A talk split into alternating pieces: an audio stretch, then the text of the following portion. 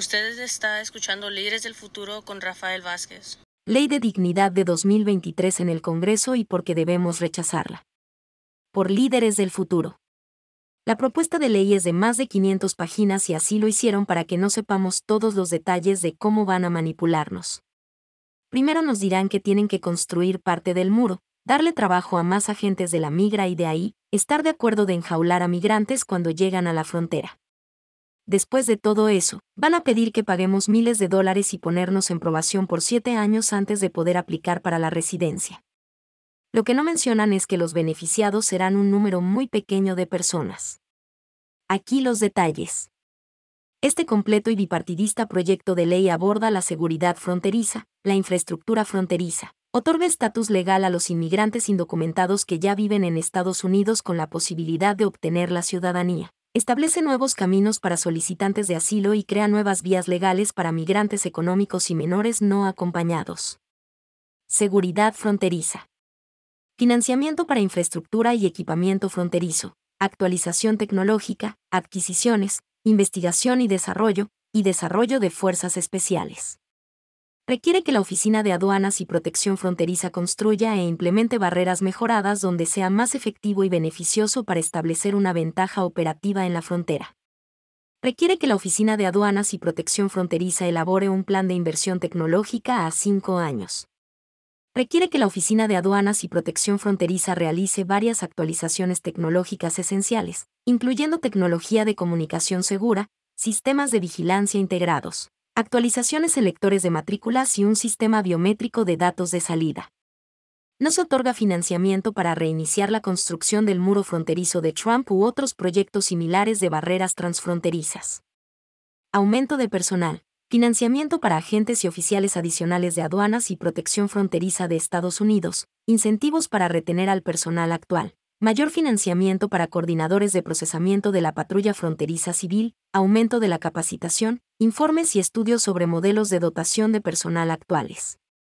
Inversiones en comunidades fronterizas. Codifica el recién creado programa de refugio y servicios para garantizar que los gobiernos locales y las organizaciones no gubernamentales que asisten a los migrantes recién llegados puedan continuar brindando servicios vitales. Control operativo.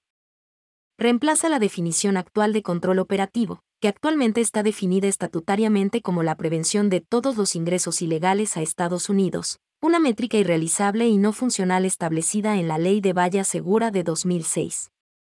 Lo redefine como ventaja operativa, la capacidad de detectar, responder e interceptar penetraciones en la frontera en áreas consideradas de alta prioridad en términos de amenazas potenciales u otros objetivos de seguridad nacional. Análisis de amenazas en la frontera sur, requiere que el Departamento de Seguridad Nacional desarrolle una evaluación de posibles amenazas a lo largo de la frontera sur.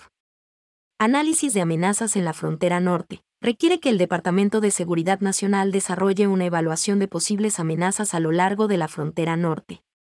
Plan estratégico de la patrulla fronteriza. Requiere que el Departamento de Seguridad Nacional elabore un plan sobre mejoras de seguridad en nuestras fronteras internacionales, brechas de seguridad en los puertos de entrada, mejoras en el intercambio de información, conciencia situacional y esfuerzos de prevención del tráfico humano, una evaluación de los programas de capacitación y requisitos de personal. El plan se actualizará cada dos años. Infraestructura de puertos de entrada. Financiamiento para la expansión. 10 mil millones de pesos durante cinco años, y se requiere que el Departamento de Seguridad Nacional amplíe y modernice los puertos de entrada, incluyendo la expansión de carriles de inspección vehicular, de carga y peatonal, Financiamiento adicional. Establece el Fondo de Infraestructura de Inmigración para garantizar fondos para la infraestructura necesaria, el personal y los costos del recién creado programa de dignidad. Estatus legal para individuos indocumentados. Programa de dignidad. Crea el programa de dignidad y el estatus legal de dignidad. El estatus de dignidad otorgaría a las personas indocumentadas en Estados Unidos un estatus legal, autoridad para trabajar y viajar y les otorgaría un estatus legal permanentemente renovable siempre que cumplan con ciertos criterios. Esto podría sacar de las sombras a hasta 11 millones de personas indocumentadas. La participación en el programa requeriría que los beneficiarios de dignidad paguen 5 mil pesos a lo largo de 7 años, la duración del programa, además de pasar una verificación de antecedentes penales, pagar los impuestos pendientes y comenzar o continuar pagando impuestos. trabajador agrícola certificado, crea un estatus legal renovable para los trabajadores agrícolas indocumentados. Crea una oportunidad para que los trabajadores agrícolas a largo plazo obtengan el estatus de residente permanente legal después de cierto número de años trabajando en el campo agrícola. Vías hacia la ciudadanía. Dreamers, Ley del Sueño y la Promesa. Mantener a las familias unidas. Ley de Familias Americanas Unidas. Programa de Redención un programa secundario de cinco años disponible para los beneficiarios de dignidad al finalizar el programa inicial de siete años de dignidad. Los participantes deben cumplir requisitos adicionales. Al completarlos, los beneficiarios serían elegibles para solicitar la ciudadanía. Servicio militar. Los beneficiarios de dignidad en edad de alistamiento tienen la opción de enlistarse en las Fuerzas Armadas y buscar su ciudadanía a través del servicio si así lo desean. Reforma del asilo centros de procesamiento regionales en países clave de América Latina. Se ordena la construcción de cinco instalaciones en América Latina para ofrecer servicios a posibles solicitantes de asilo o migrantes económicos. Estos centros ofrecerán una preselección para determinar la elegibilidad para el asilo. Si se determina que son elegibles para el asilo, se les emitirá una visa humanitaria con la cual podrán viajar a Estados Unidos para que se evalúe su solicitud los migrantes podrán solicitar visas de trabajador invitado, H2A y H2B, y evaluar su elegibilidad para otras vías legales. Campus humanitarios en Estados Unidos. Establece un proceso de selección para determinar si un solicitante de asilo cumple con el estándar de miedo creíble a través de una entrevista de miedo creíble. La entrevista de miedo creíble se llevará a cabo dentro de los primeros 15 días de llegada, pero no antes de un periodo de descanso de 72 horas y después de tener la oportunidad de consultar con un abogado. Después de establecer el miedo creíble, los solicitantes de asilo tendrán su caso de asilo determinado por un oficial de asilo dentro de los 45 días. Los oficiales de asilo pueden remitir los casos a jueces de inmigración si son demasiado complejos para resolver dentro del plazo de 45 días. Aquellos que no puedan establecer un miedo creíble serán deportados. Oportunidad de revisión. Los solicitantes de asilo pueden solicitar una revisión secundaria de su determinación final, que debe completarse dentro de los siete días. Los migrantes que forman parte de grupos vulnerables pueden solicitar revisiones para ser remitidos a un juez de inmigración para una decisión final. Oficiales adicionales de asilo. Se ordena al Departamento de Seguridad Nacional tener al menos 500 oficiales de asilo disponibles en los campus humanitarios para determinar casos de asilo. Reunificación familiar. Crea un programa ampliado de reunificación para menores, similar al programa de menores de Centroamérica, para niños y adultos jóvenes menores de 21 años que tengan un padre o tutor en los Estados Unidos con estatus de inmigración legal, como el estatus de dignidad. Programa de repago de préstamos autoriza un nuevo programa federal de repago de préstamos para abogados que prestan servicios en los campus humanitarios. E-Verify. Implementa E-Verify a través de la Ley de Fuerza Laboral Legal y gradualmente implementa el uso obligatorio de E-Verify para las empresas. A diferencia de las medidas anteriores que requerían E-Verify, la Ley de Dignidad otorga a las personas indocumentadas en el país un estatus legal, incluida la autorización de trabajo, que se implementará junto con IVERFA para garantizar una transición equitativa sin afectar adversamente a los trabajadores inmigrantes. Abordar la acumulación de visas y los límites. Reducción de las acumulaciones. Reduce la acumulación de visas a un máximo de 10 años, lo que significa que cualquier persona que haya estado esperando una visa legal, ya sea basada en la familia o en el empleo, durante 10 años o más, calculado por la fecha de prioridad, recibirá esa visa crea el puesto de coordinador de la Agencia de Inmigración para supervisar las funciones de inmigración en el UCIS, el Departamento de Estado y el Departamento de Trabajo.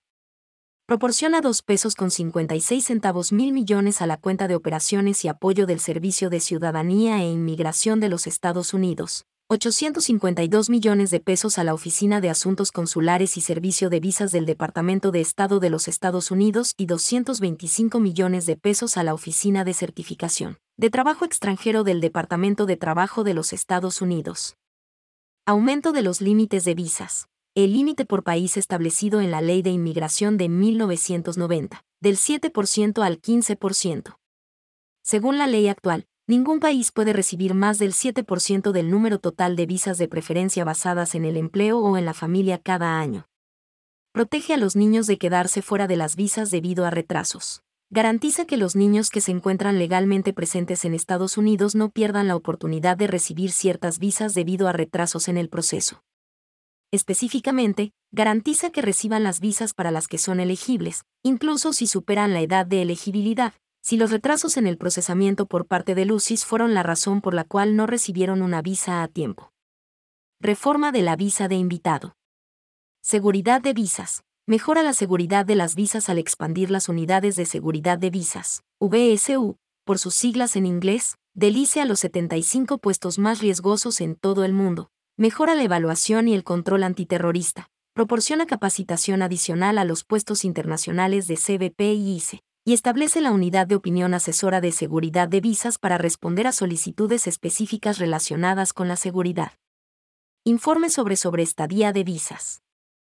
Ordena que el DHS emita un informe sobre la sobreestadía de visas del año fiscal anterior a los comités de supervisión del Congreso correspondientes.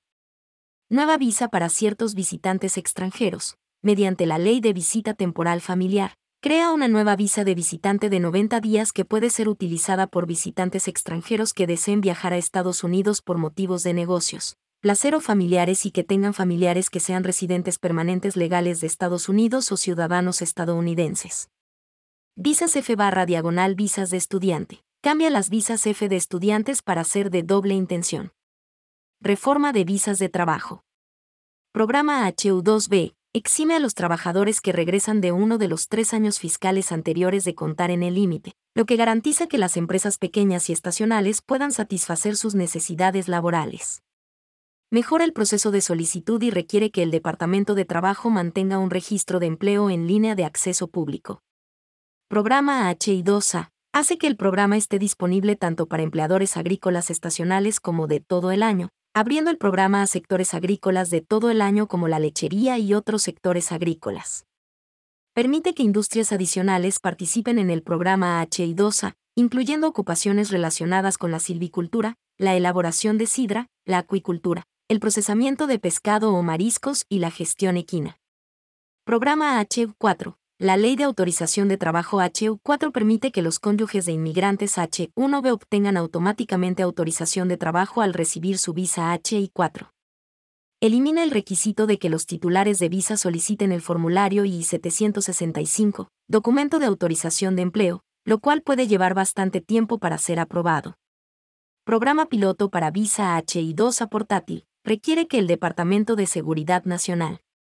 Todos los reporte de líderes del futuro jueves de 5 pm a 7 pm en KBBF 89, 1 FM.